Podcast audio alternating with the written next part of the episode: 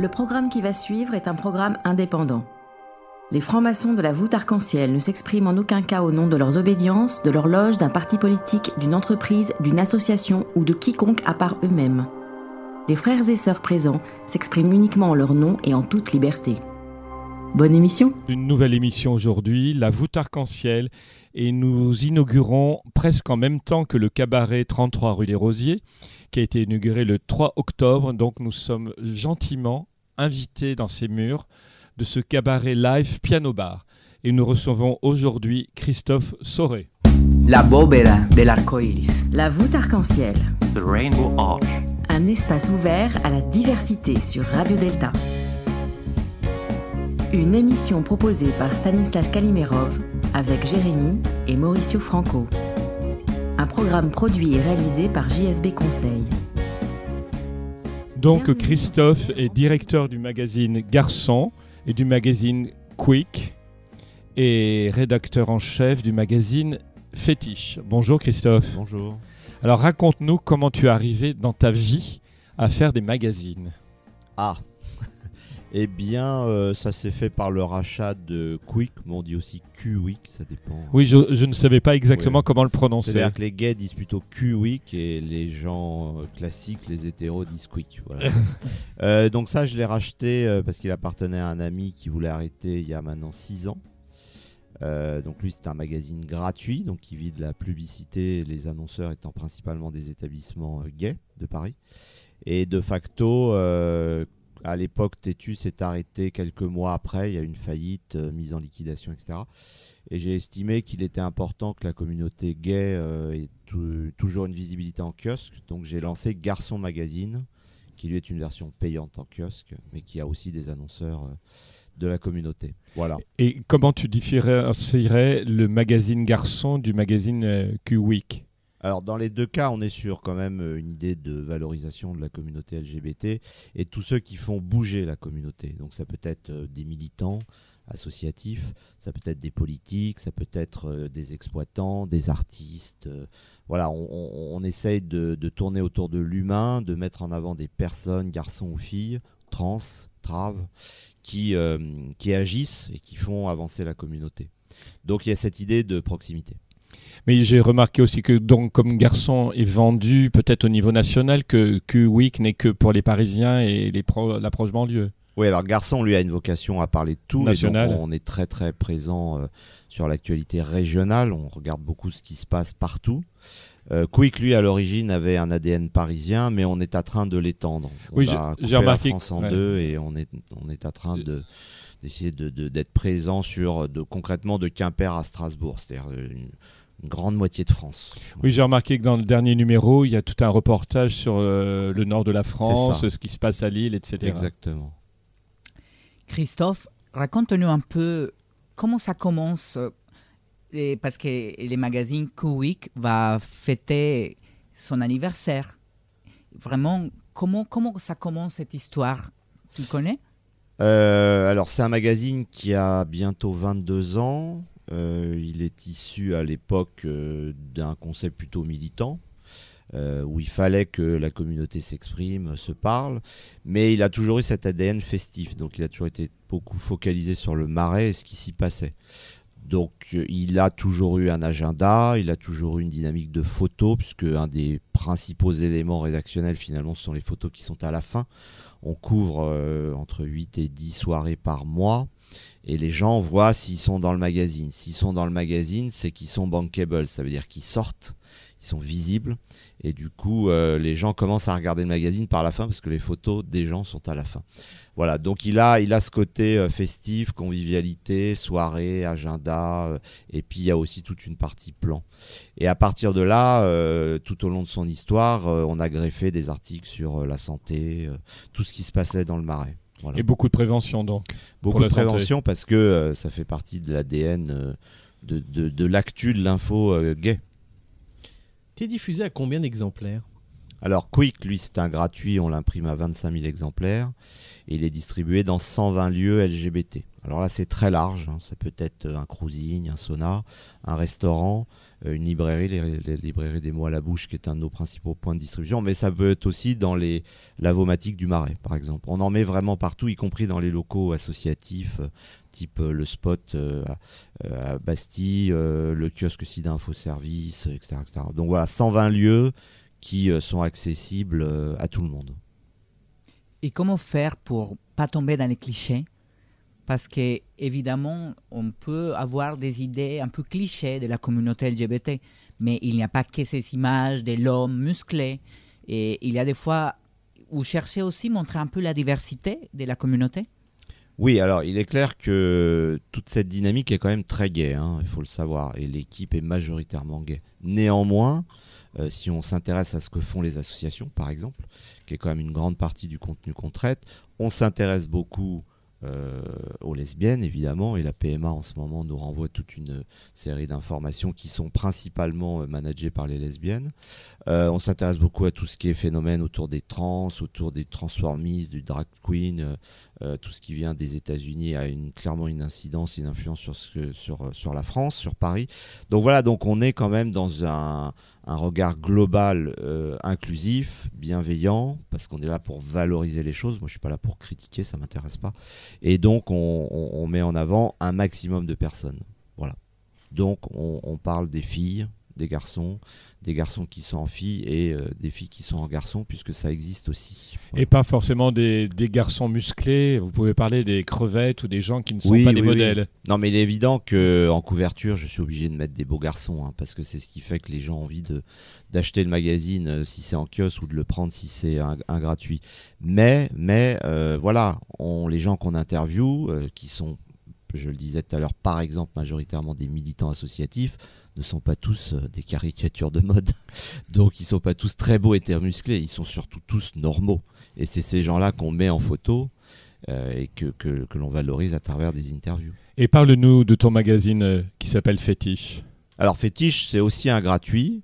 Et il est évident, et on le voit de façon claire à travers un certain nombre d'événements qui se créent en Europe et à Paris, que le fétichisme aujourd'hui dans la communauté gay est en train de monter en puissance. Il y a de plus en plus de soirées, d'événements, de lieux, de boutiques. Le dog training, par exemple. Est Mais donne un peu plus de détails pour nos auditeurs qui ne sont pas du tout concernés ou qui ne comprendraient pas. Dans le, sous le terme fétiche, ce sont toutes les pratiques euh, un petit peu, euh, un peu, un peu techniques, un peu spécifiques. Donc ça peut être évidemment euh, soumission, tout ce qui est le fait de porter des uniformes, du cuir, du latex, du vinyle. C'est aussi, je le disais, le dog training. Dog training, c'est un jeu de rôle où euh, des mecs se mettent en chien et ont un comportement de chien. Voilà, donc il y a le master et puis le, le pupille, le chien. Et donc, euh, voilà, bon, ça, ça fait partie du fétichisme. Et puis, ça, euh, ça conditionne des soirées, des endroits. magasin IEM qui est à deux pas, robe. il y avait avant un magasin Mr. BNB. Bref, voilà, il se passe quand même dans cette communauté gay beaucoup d'éléments fétiches. Et donc, on a créé ce magazine pour en parler. Et Christophe, en fait, quand on regarde un peu au niveau de l'histoire, la communauté gay bouge, bouge en permanence. Est-ce que tu penses que les marais, c'est toujours les, centres gays à Paris? Alors moi là-dessus, je, je, trouve qu'on se plaint trop déjà. On pense tous que c'est fini et c'est à mon sens pas le cas. Alors bon, évidemment, euh, je ne suis qu'un exemple, mais en, en, ouvrant ce cabaret, alors, qui est un peu à l'extrême du, Marais, puisque le rue des Rosiers, on, s'achemine vers Bastille. Le Haut Marais, voilà. comme disent les agences immobilières. Ça, c'est un lieu qui est tenu par des gays, avec une équipe gay. Ceci étant, le lieu est ouvert à tout le monde. Mais bon, voilà, euh, Bruno d'Equinox, qui est au-dessus de nous, avec son restaurant, est aussi gay, donc c'est déjà un lieu tenu par des gays. Bref. Au total, euh, on a eu des fermetures dans le Marais, c'est sûr, des gros établissements qui ont disparu, mais finalement, on commence à essaimer un peu plus tout autour de nous. Il y a des choses qui sont ouvertes dans le 11e, il y a pas mal de choses qui sont déplacées de l'autre côté de Sébastopol. Donc là, on se réoriente vers le Banana. Mais euh, euh, rue, du, rue des Lombards, il y a quand même trois ou quatre établissements, et il y en a deux qui ont ouvert depuis un an et demi. Donc pour moi, le solde entre fermeture et ouverture est à peu près le même. Il n'y a pas eu de disparition en nombre. Par contre, on a perdu des établissements de taille importante au profit d'ouverture d'établissements plus petits. Donc on parle d'établissement, donc il y a la danse, et tu nous as choisi comme premier titre David Guetta, Titanium. Pourquoi? Oui. Ah, bah ça c'est mon côté euh, clubber. Titanium, David Guetta. J'aime les personnes ouvertes d'esprit. Tu es au bon endroit, sous la voûte arc-en-ciel sur Radio Delta.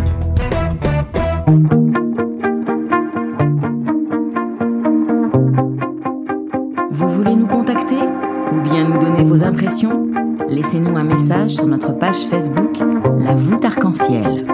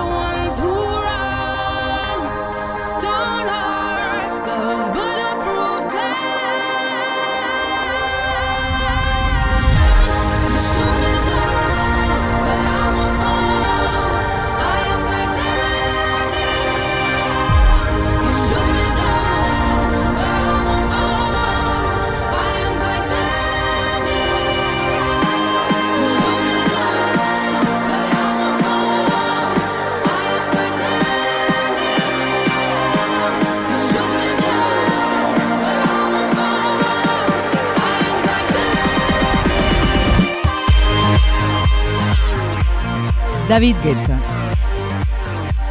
David Guetta, figure, figure de la nuit parisienne.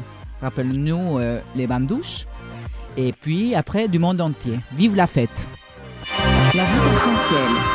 L'invité du jour.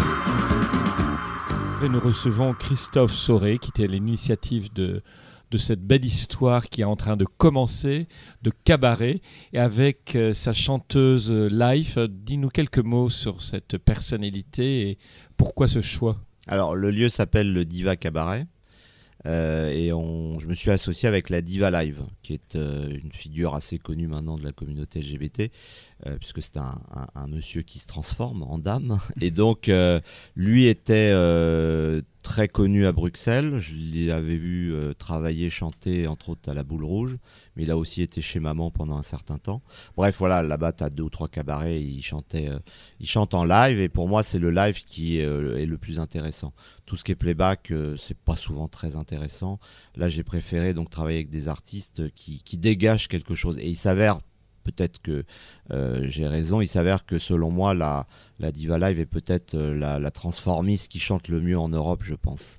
Elle est, elle est vraiment très très compétente. Oui, tout à fait. Moi, j'ai écouté avant de préparer l'émission euh, toutes les vidéos qui- qu'il y a sur Internet. Elle a une voix vraiment extraordinaire. Christophe, est-ce qu'en parlant de cabaret, je trouve que ça se développe de plus en plus. euh, les gens, ils sont, ils ont besoin à nouveau de voir ces spectacles en, en direct. Est-ce que tu penses qu'il y a une mode des cabarets où on revient un peu vers les, les, travestis, vers les transformistes? Bah, je pense qu'à Pa- donc moi je suis le 35e à Paris. hein, euh, Comme je suis j'ai adhéré au syndicat des cabarets, ils m'ont donné euh, le nombre, donc c'est le 35e. Euh, ça fait vraiment partie de la culture parisienne, même si à l'origine ça vient de Berlin et, de l'Allemagne. Nous, on a quand même donc des, lieux très importants qui, créent une dynamique touristique très forte. Moulin Rouge, le Lido, Crazy Horse, etc. Donc, je pense que ça fait partie de l'histoire de Paris. Je ne crois pas que ce soit une mode, c'est quelque chose qui est installé euh, depuis très longtemps, puisque le Crazy Horse va fêter ses 130 ans, donc on est sur des choses qui sont très anciennes. Euh, donc voilà, après, effectivement, ça permet à toutes euh, les drag queens, tous les transformistes, d'avoir des lieux de travail et de pouvoir euh, émerger en tant qu'artiste. Donc ça, c'est un tremplin pour beaucoup de gens de notre communauté euh, de pouvoir bosser dans de bonnes conditions, parce qu'à Paris, on a énormément de cabarets. Et tu nous disais hors micro, hors micro tout à l'heure, avant de commencer l'émission, qu'il y avait un public hétéro, que ce n'était pas forcément LGBT, le public qui venait voir tes spectacles. Ah ici oui oui. Bon nous on est une équipe euh, majoritairement gay. Euh, enfin il y a un hétéro. Et donc euh, je veux que ce soit ouvert à tout le monde hein. j'ai pas j'ai pas vocation à ne faire que du gay toute ma vie. Quel type de chansons euh, sont chantées dans ces soirées? Euh, c'est très large. C'est un registre qui va de Barbara jusqu'à Madonna. Enfin c'est voilà c'est on fait des choses euh, les plus variées possibles pour que ça parle à tout le monde et à toutes les tranches d'âge. Ceci étant, dans ce cabaret, euh, pour l'instant, on voit que c'est entre 35 et 65 ans à peu près. Voilà. Mais euh, la diva fait du Barbara comme, comme des, des, des, des chanteuses beaucoup plus modernes. Et c'est aussi en fonction de ce que réclament les gens. Elle a un registre de 200 chansons et les gens peuvent piocher dedans. Je reviens à Kuwik parce qu'on parle des cabarets et, et chez Kuwik, il y a quelque chose de très important c'est le plan de tous les, endroits gays à Paris. Il y a l'image, beaucoup de touristes qui se baladent avec aussi parce que c'est une façon de, pouvoir euh, découvrir la vie gay à Paris. Est-ce que tu penses que la, vie gay à Paris continue à, vivre? Oui, oui, euh, bah, il y, y a donc déjà le nombre de lieux. Ces plans le montrent. euh, on doit quand même mettre en avant plus d'une centaine de lieux. Donc une fois de plus, euh, des bars, des restaurants, des saunas, des cruisings, euh, la librairie. euh, Il y en a une autre d'ailleurs qui, est tenue par un couple de lesbiennes qui s'appelle Violette Co qui est dans le 11e. Euh, donc ça, c'est des lieux. Et ensuite, la dynamique de notre communauté, elle passe aussi par tout ce qui est festif. Donc on a parlé cabaret, on a parlé spectacle, parce qu'il y a énormément de spectacles. Je produis par ailleurs le Talk Talk Show de Martine Superstar. Ça c'est un spectacle aussi des esprits cabaret. Et puis tu rajoutes à tout ça les soirées. Les soirées euh, clubbing, alors soit dans des lieux spécifiques comme le Gibus, le dépôt, puisque maintenant tu as une salle clubbing en haut, le Tango, euh, qui est un, lieu magnifique, et puis des soirées euh, dans des salles. Donc là, il y a des choses au Palais de Tokyo, etc. Donc à Paris, à Berlin, à Londres, etc., il se passe de plus en plus de choses gays au niveau festif. On a cru que ça allait disparaître, qu'on allait se noyer dans la masse, mais clairement, clairement, il y a énormément de soirées LGBT à Paris. Et est-ce que tu es en symbiose ou en communication avec les autres capitales européennes, les autres villes? Alors oui, pour Bruxelles, puisqu'on a lancé un magazine qui est financé d'ailleurs par la région de Bruxelles pour valoriser le tourisme LGBT et ramener des touristes gays ou lesbiens à Bruxelles.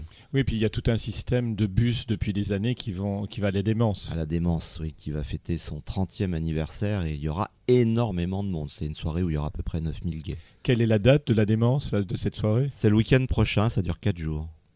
Dans le QWIC, on voit euh, des, euh, des articles de fond aussi qu'il peut avoir sur des sujets sérieux. J'en vois, là j'ai euh, devant les yeux le numéro d'octobre 2019, où on parle du recul des nouveaux euh, diagnostics euh, sur la séropositivité au VIH à Paris.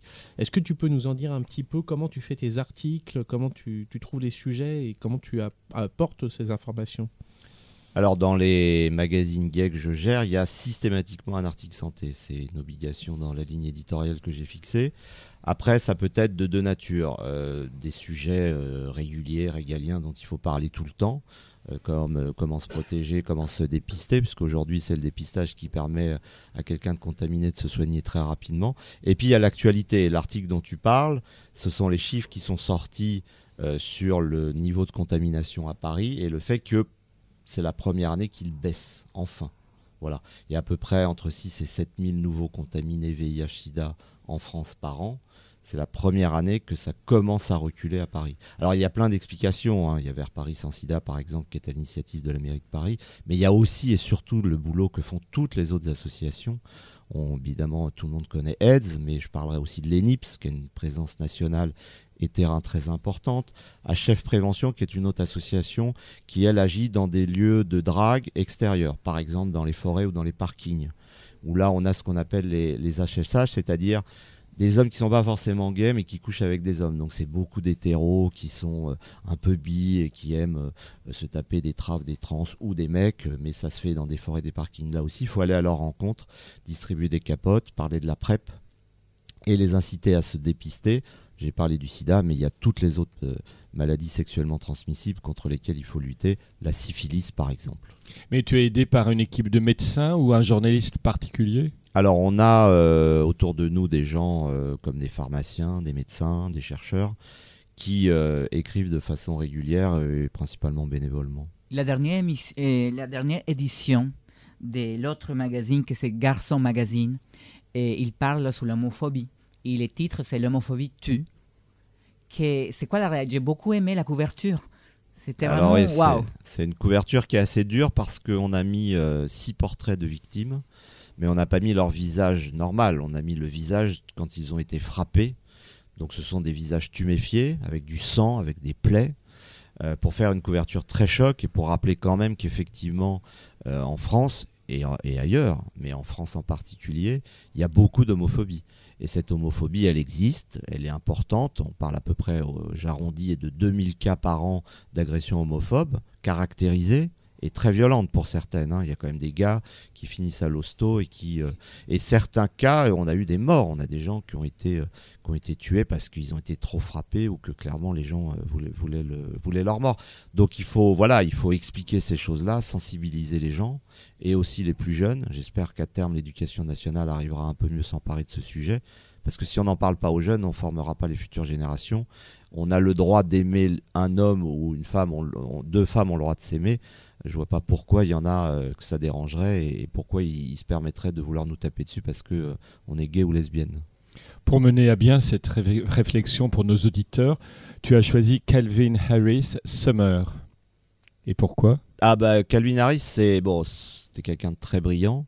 Là aussi, c'est le côté clubbing, mais c'est quelqu'un de très brillant qui malheureusement est décédé euh, prématurément et qui, au niveau euh, musical et au niveau de la scène gay, a eu un, un impact euh, colossal. Bon, maintenant c'est une star internationale qui parle à tout le monde, mais voilà, il est parti trop vite et j'adorais cet artiste. Vous écoutez La voûte arc-en-ciel. L'émission revient dans un instant. Retrouvez-nous en podcast sur deltaradio.fr.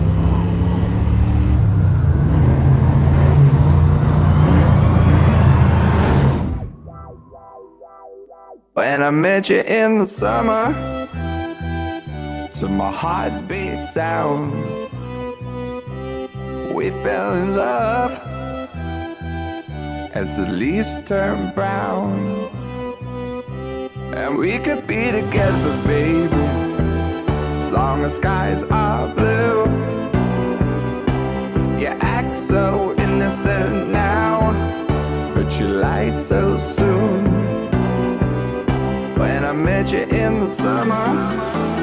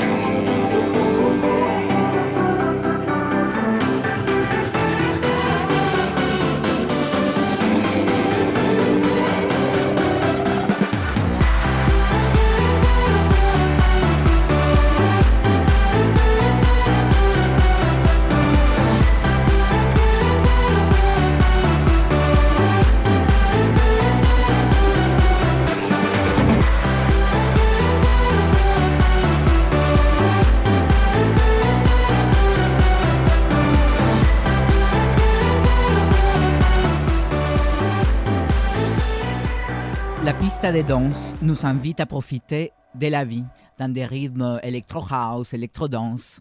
On aime bien, on aime beaucoup, on aime beaucoup faire la fête.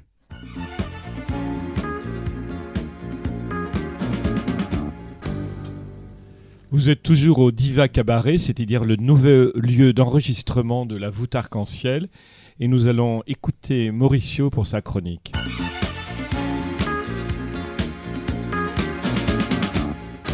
La fête, quel mot merveilleux. Celle-ci nous invite à changer d'état et à nous ouvrir à de nouvelles sensations pour un moment de réjouissance collective qui se présente à nous. Une fête est limitée dans les temps. Elle peut devenir un devoir ou une obligation sociale, comme pour les membres de l'Église et les fêtes catholiques, ainsi que les fêtes nationales qui engagent toute une société. Pourquoi avons-nous besoin de faire la fête? Peut-être parce qu'au bout de la nuit, il y a le soleil, puis après les travaux, à minuit plein, nous sommes à la découverte de nouvelles réalités. Le partage est primordial dans cette fête des sensations. La danse, les chants, les défilés ont toujours été présents dans ces manifestations humaines et des sociétés. Nous avons tous un souvenir et des anecdotes d'une cérémonie, soit dans une fête nationale, ou la première gueule de bois après une fête dans notre adolescence, ou bien les fêtes religieuses, avec ses rites et ses symboles. Les agapes nous amènent doucement dans le monde profane. Ils sont une opportunité pour se rapprocher et partager un moment fraternel. Agape, mot qui vient du grec agapé, qui signifie amour et charité. Dans l'Antiquité, l'agapé désignait un repas fraternel de caractère liturgique au cours duquel était célèbre l'Eucharistie. On retrouve cette pratique dans la Rome antique où les Sénats organisaient certains jours des repas sacrés au Capitole. Au début du christianisme, Plutarque parlait des repas lacédoniens, en précisant qu'ils entretiennent l'amitié et l'affection entre participants. Le repas pris en commun marque une alliance, une fraternité, qui entretient la vie dans un sens de l'hospitalité et d'union. Nous ne pouvons pas oublier les fêtes solsticiales. Les francs-maçonneries commémorent les deux solstices, celui d'été, le 24 juin, qui correspond à la fête de Jean-Baptiste. Dans celle-ci, des rituels liés au feu sont pratiqués dans un grand nombre de loges. Les feux de Saint-Jean sont faits sont fêtées aussi dans les campagnes pour célébrer la plus longue nuit de l'année. La fête de Jean l'évangéliste, le 27 décembre, soit les solstices d'hiver, est aussi présent dans les loges. La joie est quelque chose qui se partage et se transmet. Même si nous aimions ou pas faire la fête, nous pouvons tous sortir et regarder les autres. Nous pouvons aussi partager les expériences et vivre dans un état d'ouverture. Peut-être cette idée est trop idéaliste, mais la fête nous permet toujours de rêver. Et finalement, entre les rêves et la réalité, il y a un seul pas. La voûte arc-en-ciel, la première émission LGBT sur Radio Delta. Super chronique qui nous interroge sur les questions de fête, de banquet. Chri- Christophe, il y a un mot euh, qui, euh, qui est en lien avec la fra- fraternité, ça peut être le mot copain. Et copain, on sait qu'étymologiquement, c'est partager le pain. Copain, faire copain, c'est je coupe le pain et je donne. Est-ce qu'il n'y a pas cette notion de fraternité dans toutes tes activités que tu fais, que tu essayes de développer? Certainement. Euh, non, bah, c'est gentil de, de présenter ça comme ça. Ce qui est évident, c'est que dans ce que je fais, il y a euh, l'idée d'équipe et d'aventure humaine. Donc, autour des magazines, il y a une dizaine de personnes. Autour du cabaret, il y en a huit autres. Euh, et j'essaye d'emmener ces gens que je connais, qui viennent euh, par cooptation, c'est des, des amis d'amis ou des gens avec qui j'ai déjà travaillé, pour qu'on vive une aventure humaine ensemble. Et ce lieu de cabaret qu'on a créé, il est avant tout fait pour que les gens soient heureux. Et c'est vrai qu'on a créé une bulle parce qu'on est dans une cave, on descend à 3-4 mètres sous terre, les gens se sentent protégés, il y a un cocon et on leur chante des jolies chansons et on les amuse parce qu'on veut qu'il y ait une interaction, on veut que ce soit drôle, on veut qu'il se passe quelque chose. Et plus ils applaudissent, plus il y a de chaleur et plus on est content. Et donc effectivement, dans ce que je fais, j'essaye toujours que l'humain soit euh, au centre et que euh, la convivialité amène quelque chose de positif. Voilà. On est toujours en train de se plaindre, il y a toujours quelque chose qui ne va pas. On peut aussi et surtout valoriser le fait qu'en en sortant, en rencontrant des gens, on s'enrichit et on fait avancer les choses. Christophe, chez toi, il y a un côté combattant. Tout à l'heure, euh, on parlait d'une association dont tu fais partie qui s'appelle Séropote. Raconte-nous un peu. euh, Alors c'est bah, une association à laquelle je tiens beaucoup. D'abord parce que je suis séropositif et qu'elle est réservée à des séropositifs. Euh, ceci étant, elle s'ouvre au fur et à mesure. Alors maintenant, on l'a ouvert aussi aux filles, aux garçons, enfin aux filles et, à des gens qui ne sont pas forcément que gays. Mais bon, voilà, c'est une association d'autosupport, c'est-à-dire que qui mieux qu'un séropositif peut parler de la séropositivité à un autre séropositif? C'est évidemment des gens qui sont concernés par la maladie. Il y a des gens pour qui euh, c'est quelque chose de très difficile à vivre qui s'auto-excluent socialement, c'est-à-dire qu'ils arrêtent de sortir, ils arrêtent de faire du sport, ils arrêtent d'avoir une activité sexuelle parce qu'ils n'ont plus de libido, ils considèrent qu'ils sont malades et qu'à partir de ce moment-là, ils présentent un risque, un danger. Bon, premier point, quand on est détecté séropositif et qu'on se soigne, on devient détectable en quelques semaines. Donc déjà, ça règle une grande partie du problème, on ne transmettra plus la maladie. Même si on fait un, rapport non protégé, le sperme ou le sang ne transmet plus la maladie. Mais au-delà de l'aspect purement euh, médical, il y a aussi tout l'intellect. Et ces gens qui souffrent de cette maladie, qui justement se sortent de, la convivialité, de la communauté, qui, du coup s'enferment chez eux, viennent vers nous pour en parler. Et donc on fait des apéritifs, on fait des, beaucoup de sorties, et euh, ça permet justement de les réinsérer, de pouvoir parler de tout ça librement. Comme on est un certain nombre à bien vivre cette maladie, euh, eh bien voilà, on, traite les choses de façon un peu légère et toujours avec bonhomie et avec euh, ce soutien, cette confraternité qui fait que euh, la maladie sera plus facile à, à dépasser à vaincre. C'est vraiment intéressant tout ce que tu nous dis. Ça me fait. Je vois en toi un passeur. Un passeur d'idéal, quelque part, euh, qu'on pourrait avoir. Si on fait un, on décrypte un peu, euh, on essaye d'en mettre un, lien symbolique, on pourrait voir qu'on descend dans cette cave pour renaître finalement à une autre euh, vie par la fraternité, par ce lien, par ce- cet amour, cet agapé qu'on parlait tout à l'heure. Et, et finalement, tu essayes de montrer par ton exemple une capacité autre euh, de vivre euh, malgré la maladie. Est-ce que tu, tu te vois dans, cette, dans ce rôle de passeur d'idéal? Oh là là que tout ça est gentil. non, je, je, je pense, oui, va, je pense que je suis un combattant, je pense que je suis quelqu'un d'assez déterminé. C'est pas facile de lancer ces magazines parce que il y a de moins en moins de publicité, il y a de moins en moins d'annonceurs. Il y a eu des très grandes époques, il y avait beaucoup d'argent parce qu'il y avait l'audiotel et chez les gays, tout le monde faisait de la rencontre via l'audiotel, tout ça rapportait beaucoup d'argent. Donc il y avait des annonceurs qui avaient beaucoup d'argent. Aujourd'hui, c'est- dur et donc si ces magazines vivent, c'est parce que j'ai une équipe très compétente et parce que je suis très présent sur le terrain pour vendre de la pub et donc être en contact permanent avec ces établissements, ces sociétés, ces associations, etc. Donc ça, c'est le côté, oui, combattant, militant, engagé, déterminé. Mais je veux surtout emmener des gens dans des aventures. Voilà. J'ai la chance d'avoir des équipes qui, qui, qui sont autour de moi euh, depuis un certain temps. Donc ça veut dire que oui, je dois arriver à fédérer quelque chose, à transmettre euh, des idées, euh, des symboles et, et à essayer d'aller d'emmener les gens vers des choses positives. Voilà, c'est ça qui est important. Donc restons positifs et tu nous as choisi euh, Nicky Romero, euh, Avicii ou Avicii, je ne sais pas comment ça se prononce. Avicii. Avicii. Bah, grand grand tube là aussi. Bon, toujours. I could be the one. Pendant longtemps, je- je- j'ai fait beaucoup de, de soirées, de clubbing. J'adore danser, mais bon, alors à 50 ans, on est un peu plus fatigué euh, à 3 ou 4 heures du matin. Mais bon, voilà, c'est un des morceaux pour moi les plus importants. euh, bon, ça fait longtemps que ce morceau existe et c'est un tube international que j'adore. Voilà, c'est. Retrouvez-nous en podcast sur deltaradio.fr.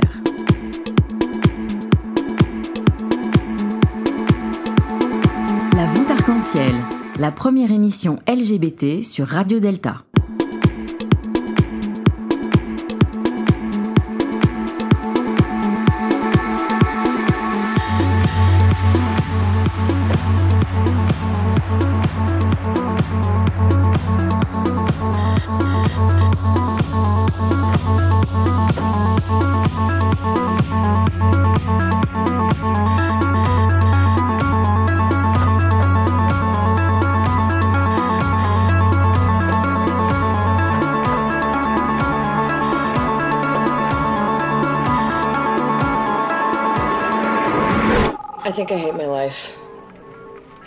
Gained weight? Excuse me?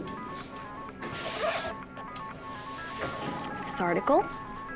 It helped me a lot. I haven't gained any I weight. should probably just have my salad instead. You should probably eat it. Do you think about when you're all alone? The things we used to do and used to be. Be the one to make you feel that way. I could be the one to set you free. Do you think about me when the crowd is gone? It used to be so easy, you and me.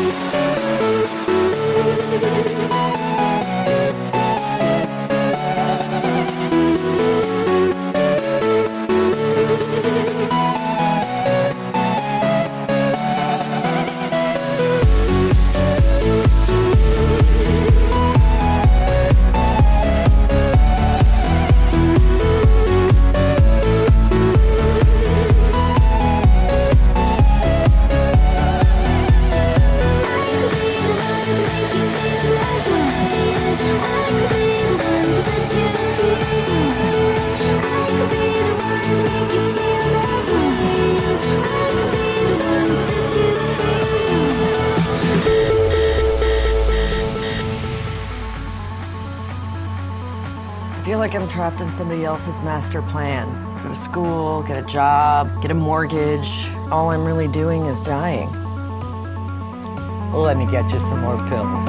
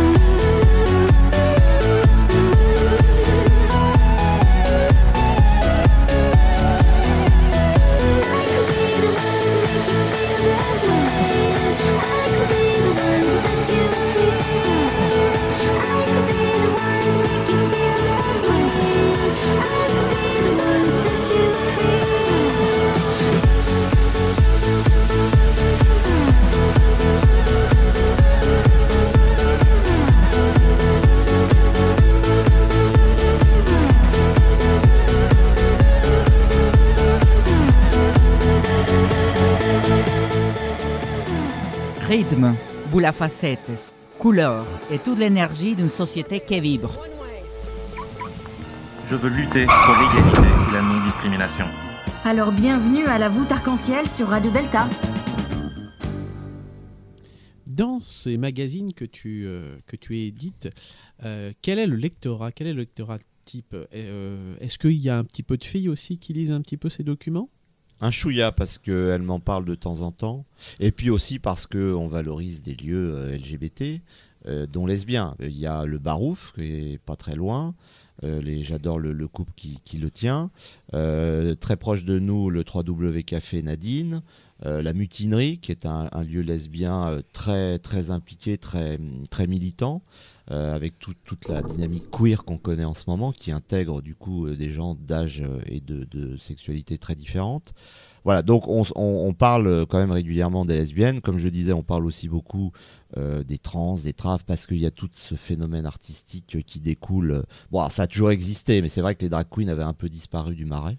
Elles reviennent, elles reviennent entre autres parce qu'il y a cette dynamique de RuPaul aux États-Unis et puis de ce show qui est vraiment maintenant international. Donc voilà, on, se- parle d'elles et elles nous lisent un peu. Mais, mais ça reste majoritairement gay. Pour Quick, c'est, euh, je dirais, 18-40 ans. Pour Garçon, c'est plutôt 35-65 ans. Voilà. C'est un peu plus âgé. Et comment tu vois la communauté actuellement? Parce qu'on parle des bars euh, gay-friendly, tout ça, mais vraiment, comment tu vois la communauté gay actuellement? Bah, je pense, bon, pense qu'on est arrivé à ce qu'on soit quand même mieux accepté qu'il y a 30 ou 40 ans, ça c'est un premier point. Je parlais d'homophobie tout à l'heure, mais enfin voilà, bon, euh, on, est maintenant clairement euh, partie prenante de la société, on a des droits, on arrive à faire voter des lois, on arrive à, faire évoluer nos droits. Donc ça, c'est déjà quelque chose de très bien. De fait, euh, on a tendance un peu à se diluer maintenant. Euh, le sida bon, est un peu derrière nous, puisque les traitements, comme je disais, sont très efficaces. Donc on est moins dans le côté mortuaire, dans l'autodestruction, etc. Les choses avancent, je pense clairement, et donc bah, on, on a moins besoin de revendiquer, on a moins besoin de militer ou de se mettre en avant et de se protéger. Du coup, bah, on se dilue. Mais euh, on arrive à une situation euh, où euh, les choses sont, comment je dirais, plus globales. Donc on parle de phénomène queer, c'est-à-dire qu'aujourd'hui les jeunes, ils sont pas forcément gays ou lesbiennes, ils sont souvent bisexuels parce qu'ils ont envie de profiter et de, de jouir de tout. Voilà, et tant mieux. Alors que pour un homme de 50 ans comme moi, quand j'avais 20 ans, les choses étaient beaucoup plus clivées. J'étais ou hétéro ou gay. Bon, j'ai commencé hétéro et j'ai continué gay parce que j'étais gay dans ma tête finalement. Mais au début, je devais peut-être pas vouloir euh, l'entendre. Bref. Euh, donc aujourd'hui, les jeunes sont, à mon avis, beaucoup plus ouverts d'esprit, profitent de beaucoup plus de choses, s'intéressent à toutes les sexualités, sont capables de coucher avec un garçon et une fille dans le même lit. Oui, c'est le nouveau phénomène des Voilà. Z, la génération Z. Voilà, ça. Tout à fait. Et donc ce phénomène queer, il est, il est partout. Il est euh, dans le comportement personnel, il est dans le comportement festif, avec des soirées où il y a tout le monde, des garçons, des filles, des traves, des trans, euh, des gens à poil ou pas. Enfin bref, tout est, tout est plus facile, tout est plus simple. Et voilà, on est dans un phénomène plus, plus global, plus bienveillant, plus inclusif. Voilà, je pense que les choses se vivent plus simplement. En tout cas, moi, j'ai l'impression que ça avance bien. Tant mieux si la PMA avance, le mariage ça a été déverrouillé. Euh, Aujourd'hui, il faudrait que quand euh, un garçon devient une fille, il puisse effectivement changer d'identité puisque ça c'est une femme dans sa tête. Il y a encore des combats, mais on en a déjà remporté certains. Ce qui est un peu dommage, c'est qu'en France, on fait tout à retardement alors qu'on est censé, euh, pour moi, au niveau international, envoyer des, des impulsions fortes. On est le pays des droits de l'homme, on devrait être avant-gardiste sur ça. Euh, L'Espagne a fait beaucoup plus de choses que nous, bien avant nous. Enfin, voilà, et je pense que nos politiques pour le coup euh, manquent un peu de couilles sur ce, ce type de sujet. C'est très intéressant parce que nous parlons du présent, de l'avenir, mais il y a une section dans, les magazines, dans votre, ton magazine qui parle de l'histoire. Les tout derniers, par exemple, parlent de l'histoire des urinoirs, que c'est un endroit de drague euh, de toujours. C'est très intéressant. Comment vous trouvez cette information? Ça, c'est des rencontres, c'est des expos, c'est des bouquins qui sortent, c'est des gens qu'on rencontre euh, à différents endroits. J'ai parlé des mots à la bouche. Il y a beaucoup d'expos mots à la bouche, donc euh, tu rencontres pas mal d'intellectuels, d'écrivains, etc. Et ce gars-là euh, fait des visites historiques gays dans le Marais ou dans Paris. Et il a du coup une connaissance historique de tout ce qui s'est passé sur les 40 ou 50 dernières années. Et donc les urinoirs étaient au début euh, pour les hommes, enfin il y a déjà bien longtemps, hein, euh, avant que les lieux gays en tant que tels existent, euh, avant que les bars existent, etc., les urinoirs étaient les lieux de rencontre et de drague. Alors ça se faisait la nuit, euh, c'était au début du touche pipi, puis après ils pouvaient baiser sur place ou dans la forêt d'à côté, ou dans le, bosquet d'à côté si t'étais à Paris. Mais voilà, l'urinoir a été pendant longtemps le premier lieu de rencontre gay. Donc on en a fait un- une narration historique avec des photos. Enfin voilà, c'est assez, rigolo de parler d'urinoir, mais c'était le premier lieu de rencontre gay, euh, je dirais un peu construit, c'est-à-dire qu'il n'était pas une forêt ou un bosquet. Donc voilà, on a trouvé ça intéressant. Il y a un côté historique et pédagogique. On voit bien sûr de nombreuses pubs, c'est un gratuit euh, dans, dans le quiz. Alors, des pubs dans le marais, mais même une pub sur les falafels. Alors, est-ce qu'il y a-t-il un rapport entre le falafel et, euh, et la culture euh, Non, il y en a Le pas. quartier, c'est- le marais, le marais, la Bah là, c'est euh, c'est chez Anna, c'est un restaurant qui est juste à côté du. Bah, voilà, ça c'est un, c'est un gars très sympa, très bienveillant. Il a dans son équipe deux gays et il a donc estimé que il devait aider au financement du magazine Gay parce qu'il aime bien ses deux collaborateurs. Donc il a trouvé qu'il devait aider la communauté gay sous une forme ou sous une autre. Et donc, de fait, il me demande même pas si ça marche. Il, il- ça l'intéresse pas de savoir si ça lui ramène des clients. Ce qui l'intéresse, c'est que il me donne pour cette pub un peu d'argent et donc ça aide le magazine à prospérer. Voilà. Donc c'est là aussi une attitude très bienveillante et effectivement c'est un des spécialistes des falafels de la rue des Rosiers puisque c'est une rue qui historiquement euh, euh, euh, recueille le- le- la communauté juive de Paris. Est-ce qu'il y a toujours, les gays s'intéressent autant à la mode? Parce qu'il y a toujours des reportages, on parle des tendances. Est-ce que les gays s'intéressent toujours à la mode? Oui, alors nous, c'est pas trop notre ADN. enfin, on a un gars dans mon équipe qui est un peu spécialisé sur ça. Euh, oui, je pense qu'il s'intéresse toujours à la mode. Et puis, bon, bah, Jean-Paul Gaultier, etc. On a quand même un certain nombre de gays euh, dans, la mode qui ont euh, été des figures ou qui sont des figures emblématiques et qui ont impulsé des choses pour la France et au niveau international. Mais je suis pas très compétent pour en parler parce que pour le coup, c'est un sujet qui me dépasse un peu.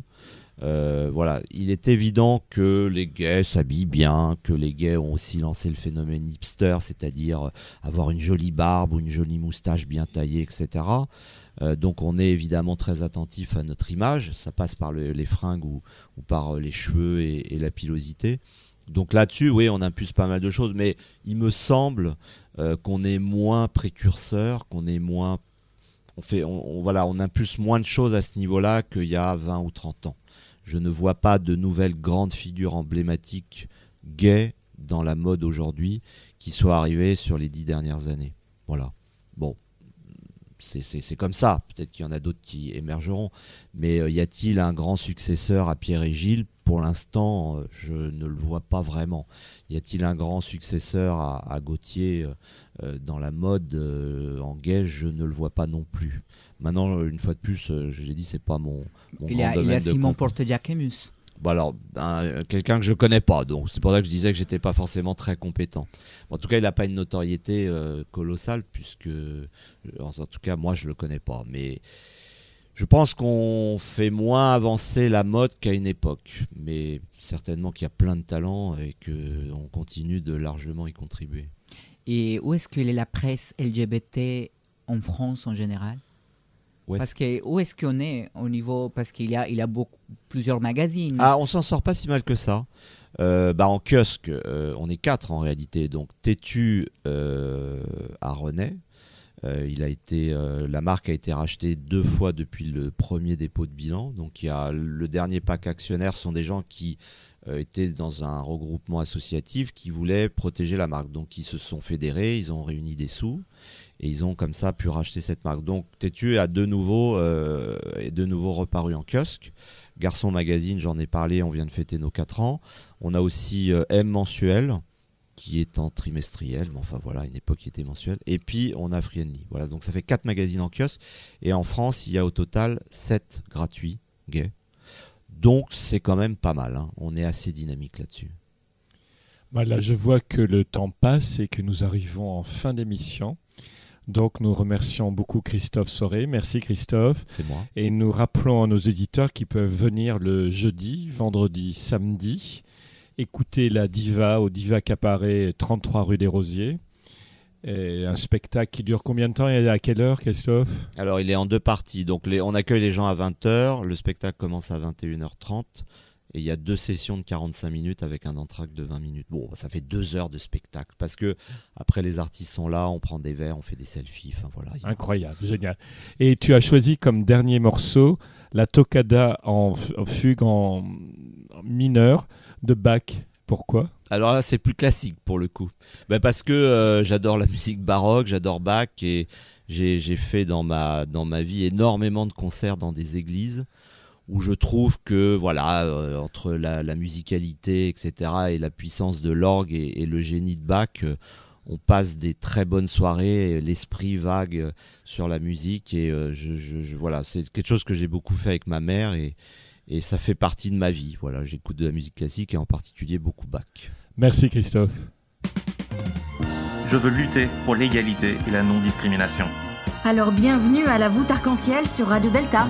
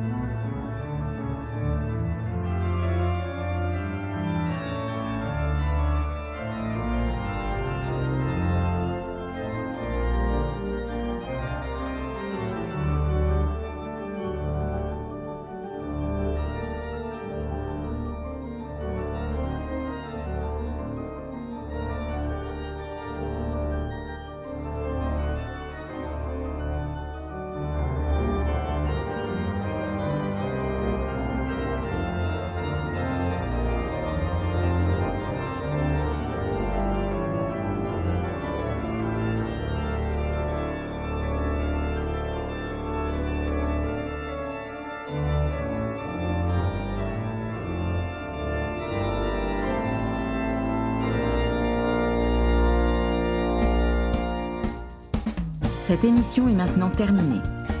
Mais la voûte arc-en-ciel ne s'arrêtera jamais de briller pour vous. Retrouvez l'ensemble de nos podcasts sur deltaradio.fr.